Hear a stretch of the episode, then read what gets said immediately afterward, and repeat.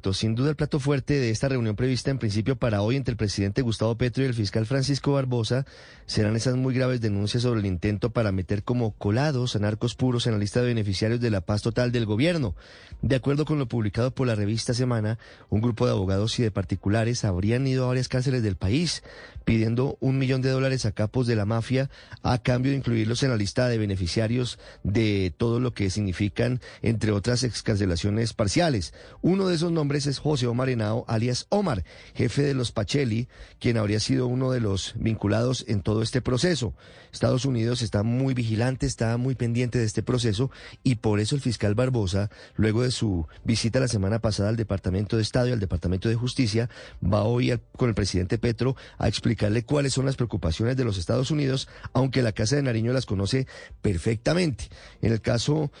que denuncia la revista Semana, el presidente Petro ha dicho que nadie está autorizado para adelantar negociaciones con capos de la mafia ni con narcotraficantes ni siquiera familiares suyos, lo dice abiertamente, recordando que en plena campaña se reveló que su hermano Juan Fernando Petro había estado visitando algunas cárceles, entre ellas la cárcel La Picota, y se denunció en su momento que habría llegado a algunos acuerdos con algunos capos para que apoyaran la, la campaña política de su hermano a cambio de algún tipo de beneficios. Obviamente el presidente se ha desmarcado de todo esto y ha dicho que el único vocero autorizado es el alto comisionado para la paz. Algo huele muy mal en este episodio. Hay algunos abogados muy cercanos al presidente Petro históricamente que han sido retirados de manera muy extraña de su entorno en los últimos meses, luego de conocerse esta historia, podrían estar vinculados en todo este proceso. Falta que la Fiscalía, falta que el Ministerio de Defensa, falta que el IMPEC cuenten toda la verdad al país sobre qué hay detrás de esto, sobre quién habría recibido dineros,